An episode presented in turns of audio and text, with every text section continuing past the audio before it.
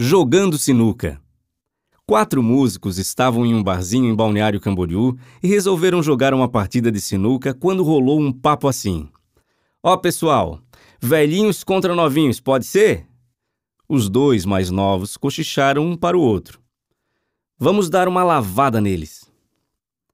A dupla mais velha já se posicionava na mesa em meio às risadas dos amigos, que estavam querendo dar logo início à jogatina. Foi quando um dos velhinhos olhou para a mesa do lado e viu um cara com um taco profissional.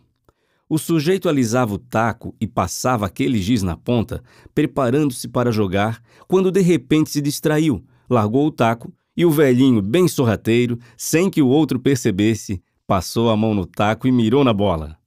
Matou uma, matou duas, e assim foi tirando tudo do caminho até matar quatro bolas seguidas.